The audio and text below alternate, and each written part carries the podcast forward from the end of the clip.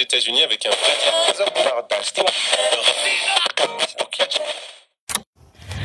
Hello，各位听众朋友们，大家好，欢迎收听《临时生活》，我是拉芳，我是阿拉。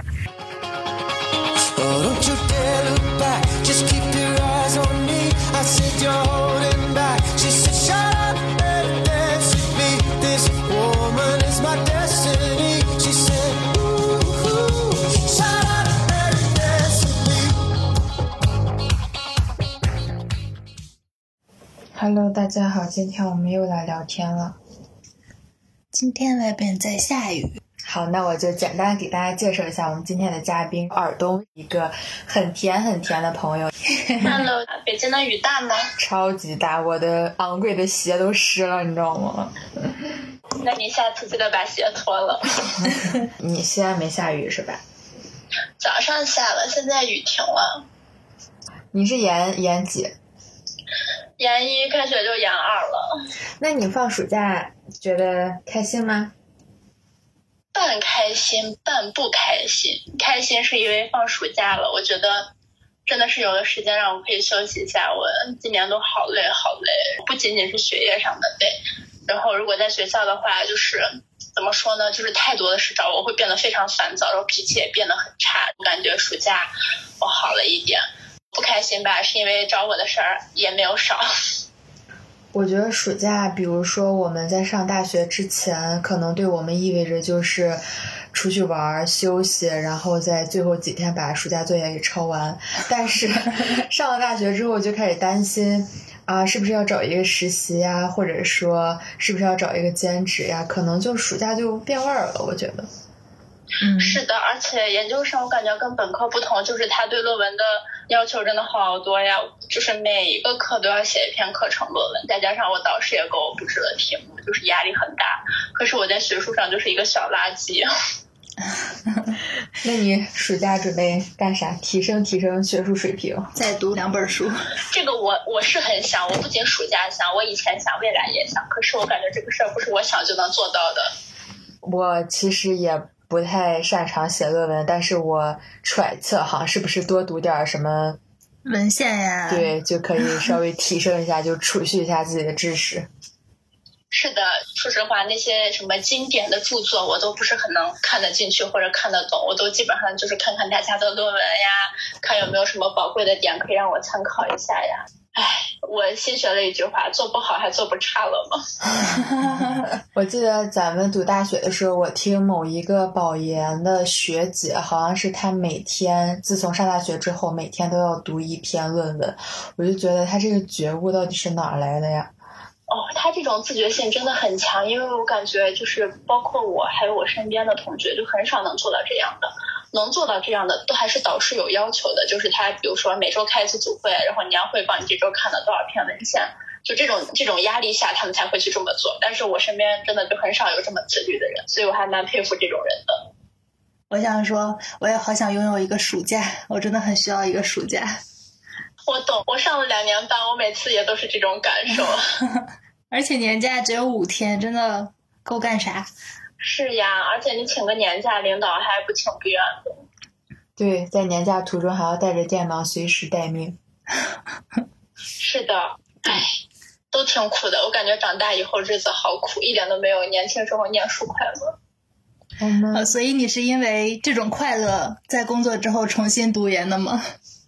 嗯，不是，我感觉我也有赌气的成分。就是我以前其实在这个单位工作的还可以，就是工资虽然马马虎虎，但是工作的内容、工作的时间还有同事，我觉得都还 OK。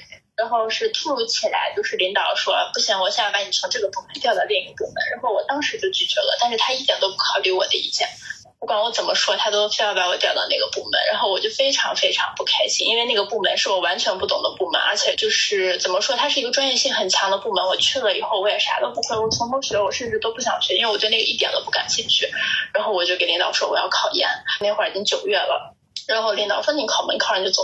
然后我更气了，然后我就每天没日没夜的学，没日没夜的学，终于扬眉吐气的辞了职。因为那会儿其实就是他说他把我要调部门，然后我其实就考虑换一个公司，但是现在内卷吧，就是本科太普遍了，你想去一个什么稍微你心仪一点或者好一点的单位，他可能都会要求你是一个研究生的学历。那你当时没日没夜是怎么学的？没日没夜。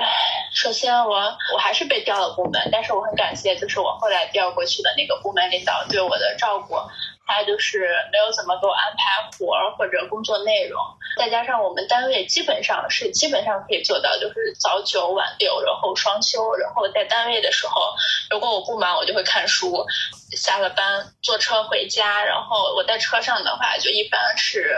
前期就是背英语单词，后期开始背政治，然后下了车之后回到家就休息一下，然后我就开始学。然后我有时候会特别特别困，我学着学着有时候会睡过去，然后我有时候会小睡一下，就大概睡十几二十分钟吧，然后会一直大概学到凌晨的两三点，因为那会儿我完全不困了。然后两三点我再睡觉，睡到每天早上大概七点左右我再起床，然后再去上班。然后上班的路上我也是会选择背英语单词或者背政治，就三个月吧。三个三个半月差不多这种日子，一天睡四五个小时，其实还坚持几个月还是蛮难的。你这个身体没特别困，没出啥问题吗？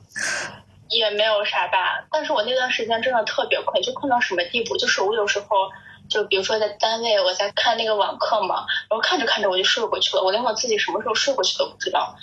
然后要不就是在车上，我有时候太困了，背着背着英语单词，我也就睡过去了。然后一直到到站，我才就那种大梦初醒的感觉下了车。听众朋友们，如果你有失眠的症状，那你就可以开始背背考研的英语和政治。治疗失眠的上上签。真的特别困。说实话，我考大学都没这么考。那你现在读研了，开心吗？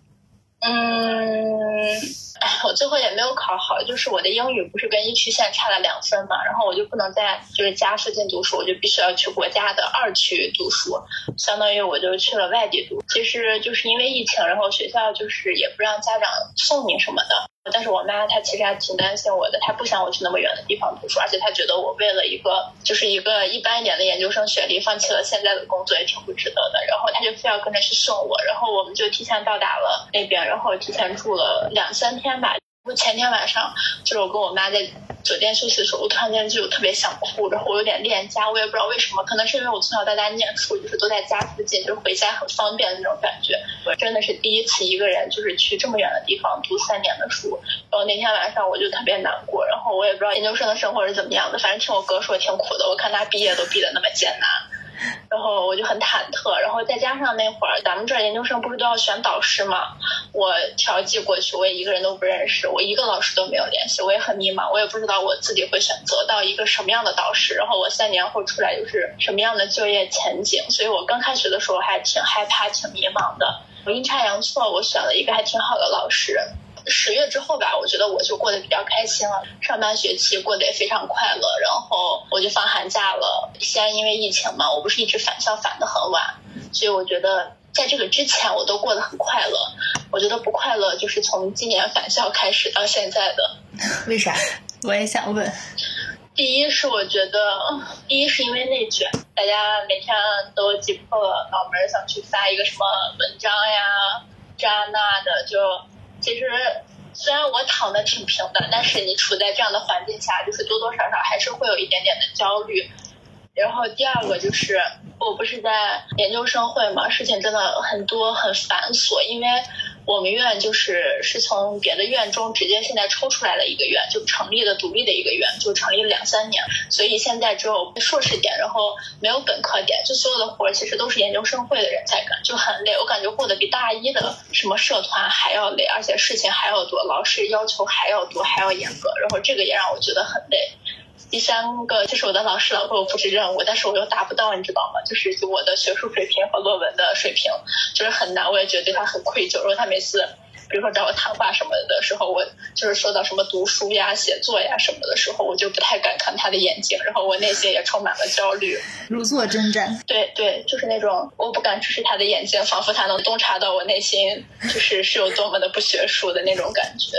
然后第四就是我今年感情上经历了巨大的挫败，这件事情打击我打击到了现在，我整个人的生活状态还有学习状态就是受到了非常非常大的影响。我现在就是比较丧，每天就是很难提起精气神去做什么，就是我经常会想到一些事情，或者就很多你知道吗？就是这个事情对我的影响真的非常非常大。提起这个事情，我就有点难过。那咱们一点一点给你展开讲讲哦。研究生他是必须要求，或者说是你感兴趣，你进研究生会吗？和学生会是差不多一个性质的。对，差不多。其实我日后想的是，就是比如说我进高职啊，或者什么当一个专任教师，或者去大学当一个辅导员，我就看了一下，就是各个学校的招聘要求，它要求是党员，然后研究生学历，然后有一定的干部经验会优先。我本科的时候其实是社团的干部，但是我就在想，研究生会就是为了我以后我是不是去拿这一个社团的干部也比较好，所以那会儿我是抱着这样的心去加入的。这也需要竞选什么的吗？怎么说呢？需要竞选，但是你去了就能选上。你这个还挺高瞻远瞩的。那你是已经想好你未来是想当老师，或者说想当辅导员吗？对，因为我也不想当那种就是中小学的老师，因为我不太就是很喜欢那种，比如说就是跟家长就是那种实时沟通的那种那种感觉，就是我让我觉得就是工作和生活好像完全分不开。然后我也不太喜欢就是有个什么事儿家长就要群里艾特我这种，所以我 我的目标就是如果以后可以进比如说高职啊或者中专呀、这种当一个老师，或者去大学当一个辅导员之类的，我比较想这种。那你的人生规划还蛮清晰的呀。哎，但愿吧，希望到时候两年后可以实现我的这个愿望。你不是想开店吗？不是想做 chef 做厨师吗？对呀、你觉得我的厨艺如何？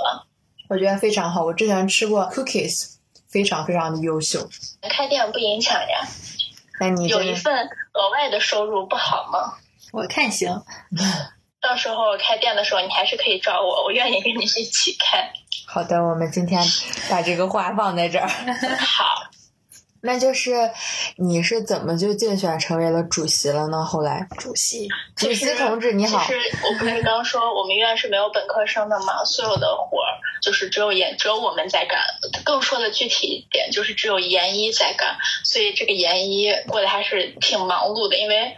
因为就是什么事情他都需要你去做，就是小事大事，我感觉就非常非常多，就动不动就会找你干这干那，然后你想自己比如说出去玩或者干点啥，他有可能随时就把你给你连环 call 让你干什么什么。怎么说呢？我们换届是在六月六月底换的嘛，其实，在五月那会儿，我还坚定内心，我说不，我不要去当选这个主席，这个当选了主席，我这事儿太多了，我根本就顾不上。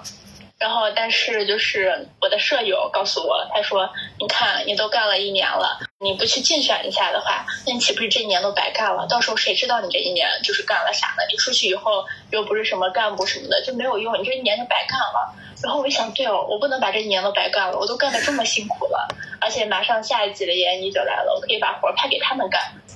你看看，这不就当领导的心态就有了吗？对呀、当然对呀。你想，我都已经干一年了，下一届研一来，我就 我就工作可以减轻一些了嘛。然后我觉得我舍友言之有理，我也不能白干我这辛苦的研一一年，然后我就答应了。那你大概都干些什么工作呢？呃，其实我最开始去竞聘研会的时候，我本来想去的是党建中心或者团委那边，但是他们硬把我调剂到了新媒体中心，然后我就会负责摄影、写稿、公众号，这还挺费时间的。对这三项工作就是都会干。给我透露一下你们公众号有多少粉丝？六百多吧，不多。挺好的呀，你们都研究生才有多少个呀？对呀、我们我们就一个小院儿，我感觉六百多就是还是日积月累起来的。就是强制大家关注。嗯，你看你说的，我们都是自愿关注的。哦，对对对，你那个恋爱的事情 我还以为是你的初恋啊之类的，所以会比较难放下。是你的初恋对吧？是呀，我以前也没有谈过恋爱。嗯，就是如果你自己坚定你的立场，坚定你是一个什么样的人，坚定你想要什么样的生活。其实我觉得对方是会尊重你。如果咱们就是一味的退让的话，我感觉别人就会得寸进尺。其实这让我想起话，就是其实道理大家都知道，这么多年读的书，上网冲浪什么什么的，其实道理咱们心里都很清楚。就是我也有这个阶段，是咱们自己不愿意放下，就觉得首先这是初恋，它很重要。然后当然在一起的时候也有那些闪光点，然后也会觉得说啊，说不定还会有可能，或者说怎么样，就是卡在你的心上，觉得这件事情非常的神圣，非常的重要。其实我觉得它并不是。我我觉得是是有一个问题，就是咱们都没有谈过很多的恋爱，所以就会觉得很难得，觉得很舍不得，觉得很遗憾。对，时间和新欢确实是良药。我现在天天让我妈给我介绍相亲对象。等你的好消息哦。我现在也想体验一把当海王的快乐。大家失恋后是不是都有这个阶段？我要当海王，我清楚的认清我自己不太擅长这个，我现在都已会经从这里面感到快乐。对我现在已经不专注于自我提升、自我快乐。对，我觉得就是，嗯，两个人在一起肯定是有过一个相互吸引的阶段，有发现彼此的闪光点，然后被这些所吸引，有一起度过一些很快乐的时光。我觉得首先没有必要去否认这些美好或者这些快乐的时光的存在，但是就是当你们之间发生过一些可能没有办法去解决的东西，有可能是两个人的性格，有可能是你们两个不能兼容的一些东西存在，然后你又没有办法去解决它，那你就 let it go。而且，就是你一个人的时候，其实尤其是在现在这个年龄阶段，就会有更多属于自己的时间，然后你可以在这段时间就去充实你的生活，去做一些分散你精力的事情，去更多的体验生活。我觉得其实也蛮不错的。是的，所以，所以我希望自己可以尽快走出来这段阴影。嗯，多去做一些别的事情。你看，你都那么忙了。是呀，你说真的是每天忙成这还要 emo。你赶紧指使一下新的研一学生，当一把过领导的快乐我，我觉得我当领导还蛮随和的吧。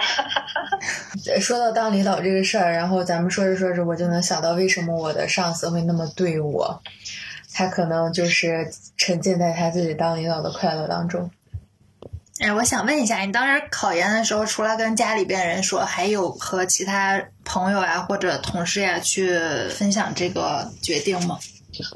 有呀，我不是刚说，就是我的领导，我一气之下我就说我要辞职，然后他们就都知道了。然后朋友的话，我就只有比较亲密的朋友知道。嗯他们都会鼓励你吗？还是说，我觉得首先鼓励我的都是比较亲近的人，就是其实我爸妈刚开始都没有很鼓励我，他们觉得我为了所谓的一个普普通通的研究生放弃我现在过起的工作很不值得。然后第二就是他们觉得我年纪大了，再出去读个三年不太现实，所以那会儿支持我的就只有我哥，然后还有我身边那些就是那些小伙伴。那你说单位的人，其实他们也不能说支持，也不能说不支持吧，其实这件事情与他们无关的。所以其实就是你下定决心想读，然后你就去了。你父母他们的意见没有给你造成阻碍，是吗？我父母刚开始是这么同意的，而且我从小到大都不是那种爱学习的孩子。就是我高三我回家，我书包包里，我有时候不背书包或者包里只背一个水杯，因为第二天要带水去学校。工作之后，你会不会觉得还是上学快乐？就是体验过工作之后，我觉得这个事情很矛盾，就是我工作后我就老回忆以前在西大的日子，我觉得很快乐，然后就会很想回到就是读书那种感觉，那个时候那个空闲的感觉。但是工作有个最大的好处，我觉得对我来说就是对我个人而言，我我就是实现了一定程度上的财务小自由。就比如说我想吃什么，想买什么，我最起码都可以自己满足自己，不用问家里要钱的那种感觉。我现在又重新回到学校，哦，我没有工资真的很难过，你知道吗？就是我我的生活费跟我以前的工资比，就是它一下子被缩减了很多，有点伤心。再加上研究生确实比本科生我感觉忙和累很多，就没有本科那么开心了。我觉得论文压力比较大，读研的话。对对，大家都卷起来了，这现在，哎，就感觉压力很大。你们有那种发论文的，就是硬性要求之类的吗？我们专硕没有，学硕的有。然后，但是我个人的话是想发一篇，因为不管我以后是进高校还是我这三年读研，我觉得发一篇都算对得起自己吧，嗯，不然总有种白读了的感觉。我也是抱着这样的心去竞选的主席。目标导向。对，那你现在的读研生活是之前有一段上过网课吗？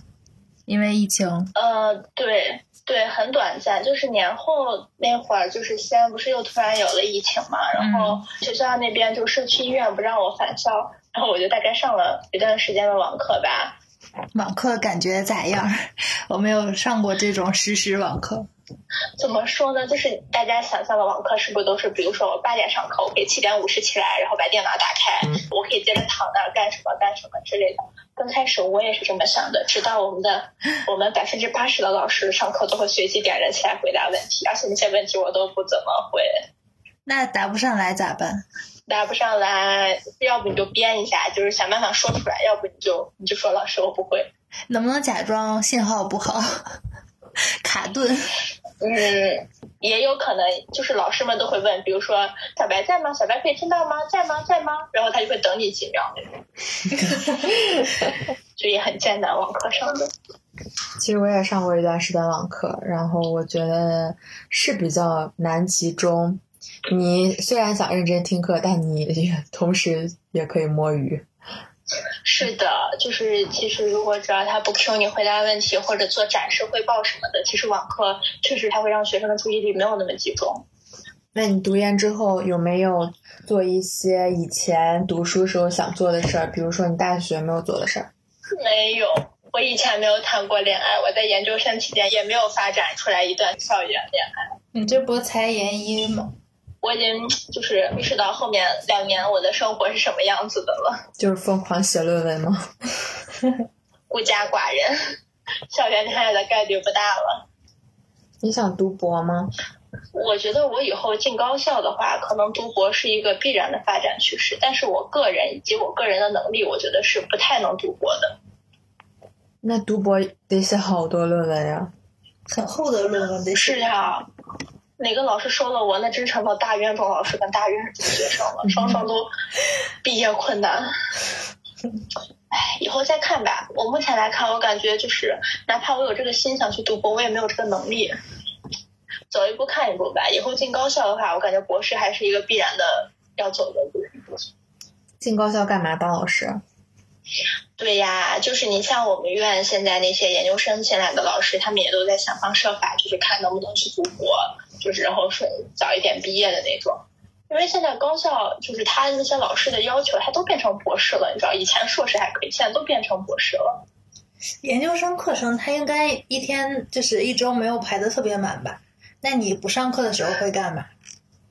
天呐，研一上学期的时候是这样的，研一下学期我们每一节课都是三个小时起步，然后我一周有九节课，哇，那平均分配一下也就满了。特别满。就以我的周二和周三为例，我周二早上九点上到中午十一点或者十一点二十左右，就这两天的课程课程时间是完全一样的。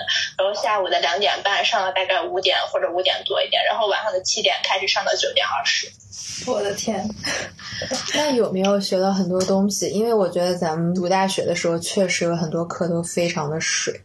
对，我觉得本科有一些我有点我有点不好意思说 no，但我要夸一夸我们院长，我觉得他讲课非常棒，而且他就是他不是说是一成不变那种课，他可能会针对我们班或者学硕的班或者不同的年级，就哪怕同一堂课，他也会发生变化的。他讲课真的非常棒。不愧是院长。嗯，是的，我感觉我们院可能是因为就是怎么说呢，就是非常的年轻奋进的一个院，搞得大家干活的人很累。就其实我和艾拉现在也都有在各自去学一点东西。我个人的体验就会觉得，就学习这个事儿不能断，稍微断了这有两年吧，再去开始看一些书或者背一些东西，就会觉得嗯很难长时间的集中注意力，保持专注，或者学习效率没有以前高中、大学时候那么高。那你会觉得重新开始上课啃文献会有一些困难之类的感觉吗？有啊，是有，就是我感觉现在注意力集中就是集中整个课程时间是有点困难的，就是你会动不动就跑神什么的。然后读书也是，就是很难就全神贯注的去读一本书，然后并且呢读懂他在说什么。我觉得现在这个对我来说确实很难。那我们还是要努力专注。是呀，还是要努力呀。你现在觉得就是你的这个生活常态，你你满意吗？嗯，其实之前挺满意的，但是就最近嘛，我不是因为心情不好，情感问题心情不好，嗯然后我最近的生活状态还挺差的，我不太满意。就是我也想改变，但是好像就是这个改善起来需要一个过程，也比较困难。要不要考虑兼职或者实习或者打工？你说就是假期兼职或者打工吗？对，呃，这个假期我肯定不考虑的，因为你想现在都八月了，然后我手里的论文还没有怎么写完，然后我还参加了一个就是调研，就是是那种调研项目，然后到时候还要写报告什么的，就很事情很多，已经没有时间就是再去兼职什么的了。那我们还是先专注的搞学习吧。是呀，我们老师就是在我放假前找我们开会，然后给我们说说，他希望我们不要去搞什么兼职什么的，暑假就一个多月、两个月，然后你们到时候又要写论文，然后又有疫情，他说你们论文写得好，老师可以给你们发钱。那你赶紧好好写论文。嗯，是的，然后我也确实没有时间搞兼职，就是，哎，现在研一的没有来，手上的事儿真的非常多。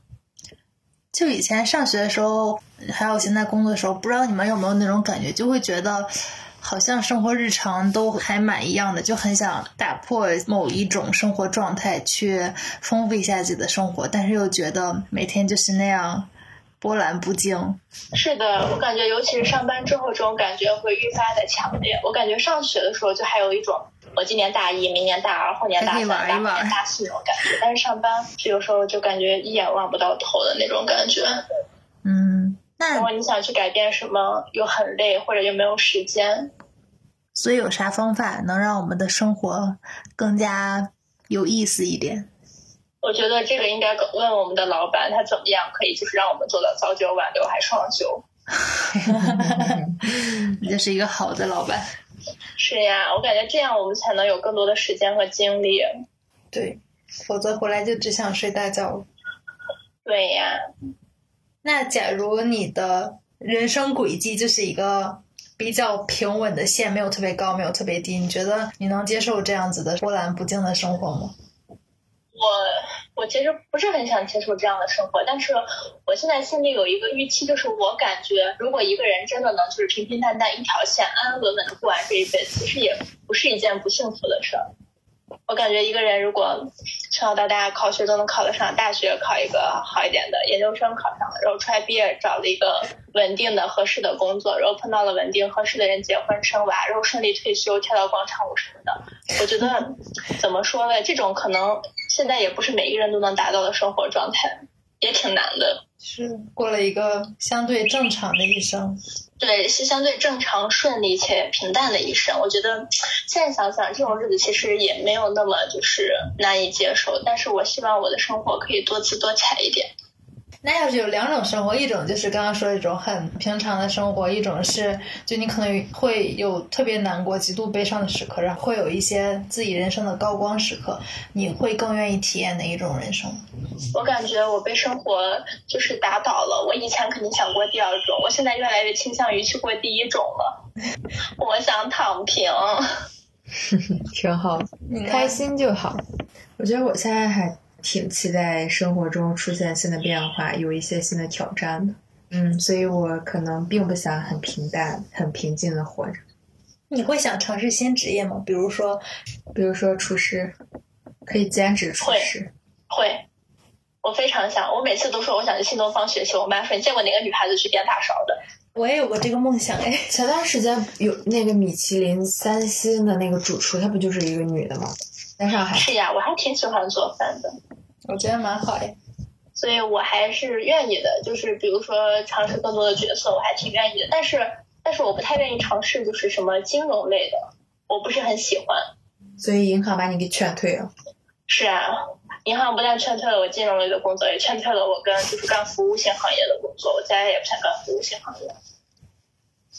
那我们这期就到这里。那你给正在工作但是想要考研的人鼓鼓劲的话，你会对他们说什么呢？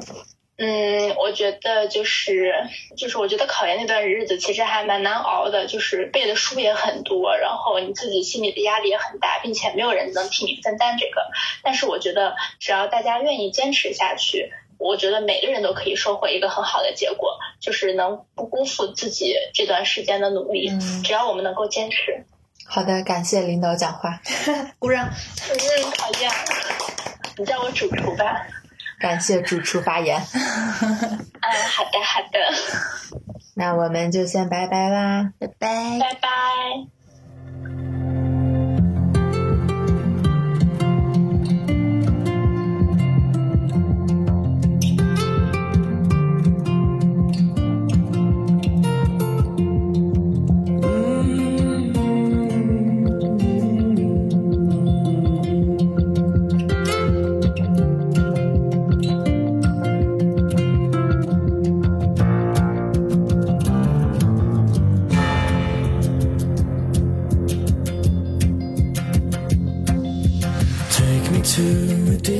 Place where love is not illusion based. Fear is just a word they can't define. Where I've heard hope and happiness are found in every beating chest. Cause all those hearts are more or less inclined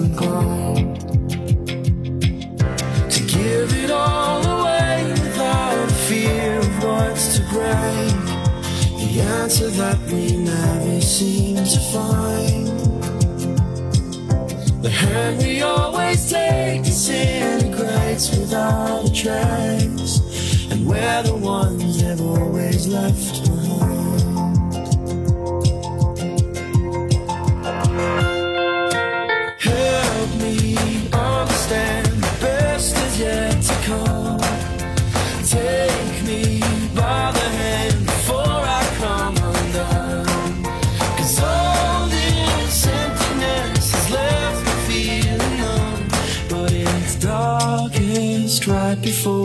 Now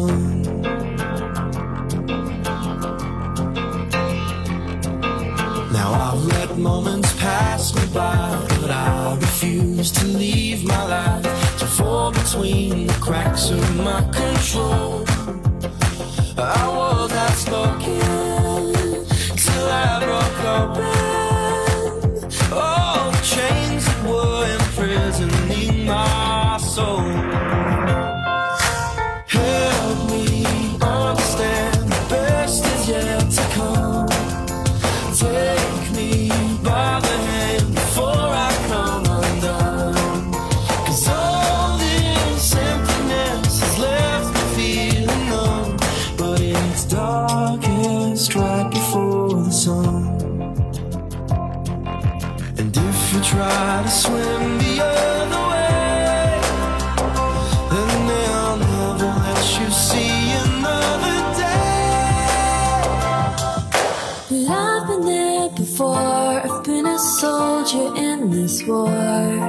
If you take it in your stride, you might just see the other side. Just breathe, breathe. Cause everything you see is just a stone's away.